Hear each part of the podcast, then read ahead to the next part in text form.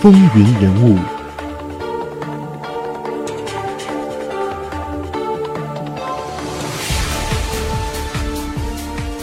欢迎回到《总统风云录》。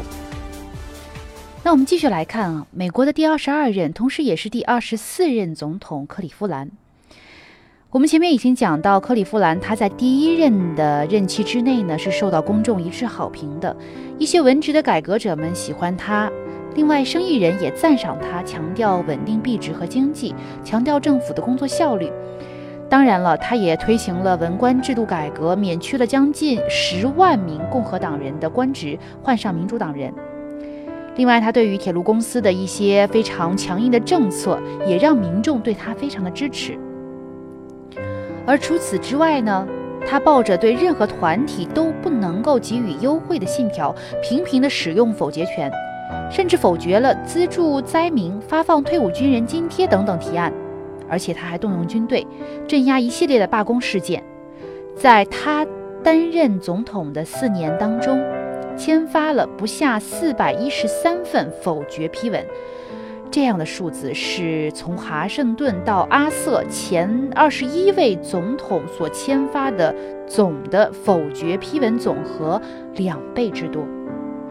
如此的使用否决权，可以说从他之前在担任布法罗市市长的时候呢就已经开始了，所以当时他就已经给自己得来一个绰号，叫他“否决市长”。另外呢，还有一些其他的绰号，像布法罗的格罗弗、尊敬的顽固先生、不讨人喜欢的诚实人等等。一会儿我们会为大家讲为什么迎来这样一些绰号。当然，他是被认为非常独立、非常诚实的一名总统。他在反腐败、反政党分赃方面呢做了很多贡献，也镇压了工人罢工，否决一些例如给灾民发种子等福利法案。对外方面，他是反对扩张、实行独立主义的。克利夫兰有一些口头禅，他最伟大的格言应该算是“公职乃公众信赖之职”。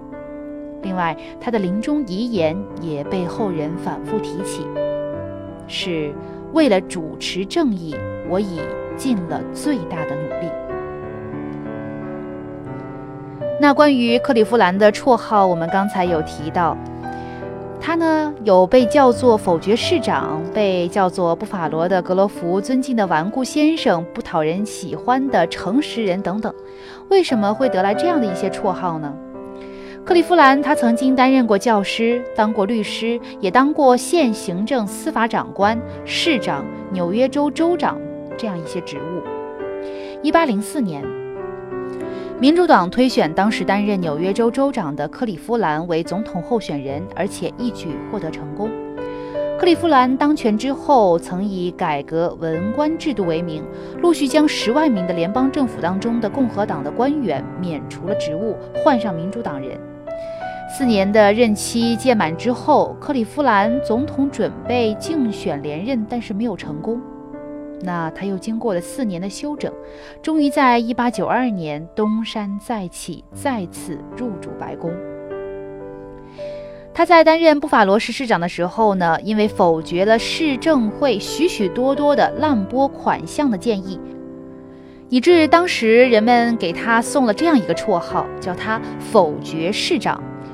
而且呢，也由于他正直的到了不讲情面的地步，所以呢，人们又送他另外一个绰号，叫他不讨人喜欢的诚实人。在克利夫兰担任第一次总统的四年当中，他签发了不下四百一十三份的否决批文，所以呢，人们又叫他否决总统。而且啊，因为克利夫兰走路有一些跛，人们又送他了一个。不太好听的绰号叫“补鸭”，而大部分的美国人呢，则是用了这样一个绰号，叫做“倔强阁下”。可见他的这种倔强、耿直、非常不讲情面的一种性格有多么的明显。当然，提到克利夫兰，我们不得不提到的是和中国相关的一段往事，就是在他任内。他接受了中国政府首脑李鸿章访美，这也是第一位接受中国首脑访美的美国总统。在一八九六年的八月二十八号，当时的中国总理大臣李鸿章抵达纽约。那李鸿章呢，是在结束了对欧洲的访问之后来到纽约的。当时呢，他对美国进行一个正式的友好访问。据说当时是纽约万人空巷，都非常想一睹中国父王的英姿。从政界到餐厅，可以说呢，一股中国热席卷了美国。当李鸿章踏上美国领土的那一刻，他也非常急迫地问前来迎接他的美国官方官员。说克利夫兰总统是不是在纽约？能不能赶快见面呢？那就在李鸿章到达纽约之后的三天，专程从华盛顿赶到纽约迎接李鸿章的克利夫兰总统就接受了李鸿章递交的国书，双方进行了半个多小时的秘密会谈。那随后呢，克利夫兰总统也为中国代表团举行了非常盛大的一个欢迎宴会。当时的《纽约时报》有这样的报道，说这场宴会的请柬是美国国务院专为接待国宾而特制的。午宴呢，具有最为正式的官方性质，而不能等同于普通的公务应酬。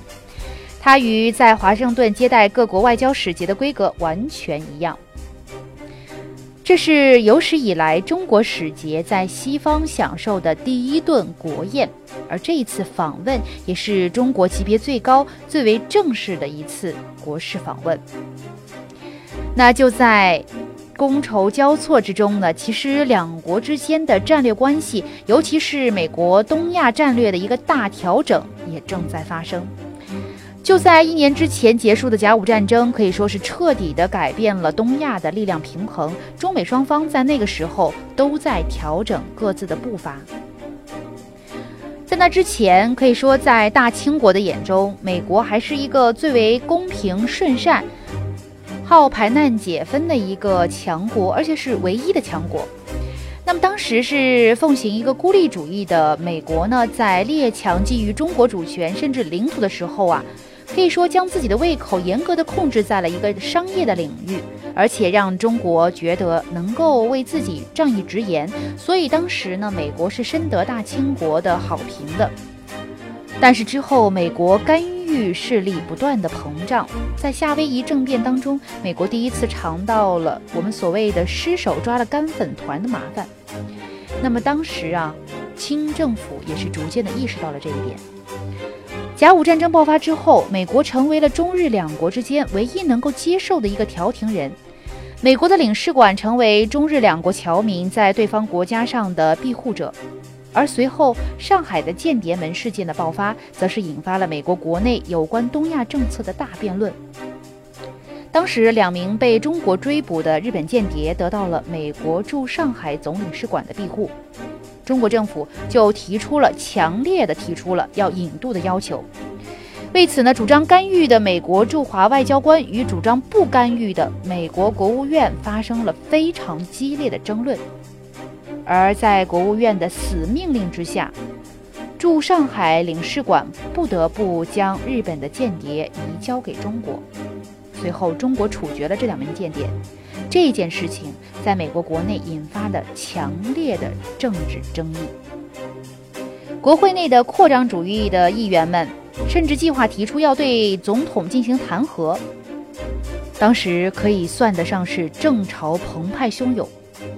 谁也没有想到，上海的间谍门事件将成为美国孤立主义的绝响。在非常大的民意的压力之下，美国彻底的摒弃了那跟在狮子后面捡骨头吃的豺狼外交，凭借着船坚炮利，跻身于狮子们的行列。克利夫兰对于李鸿章也有这样的评价。他说：“李鸿章不仅是中国在当代所孕育的最伟大的人物，而且综合各方面的才能来说，他是全世界在上世纪中最为独特的人选。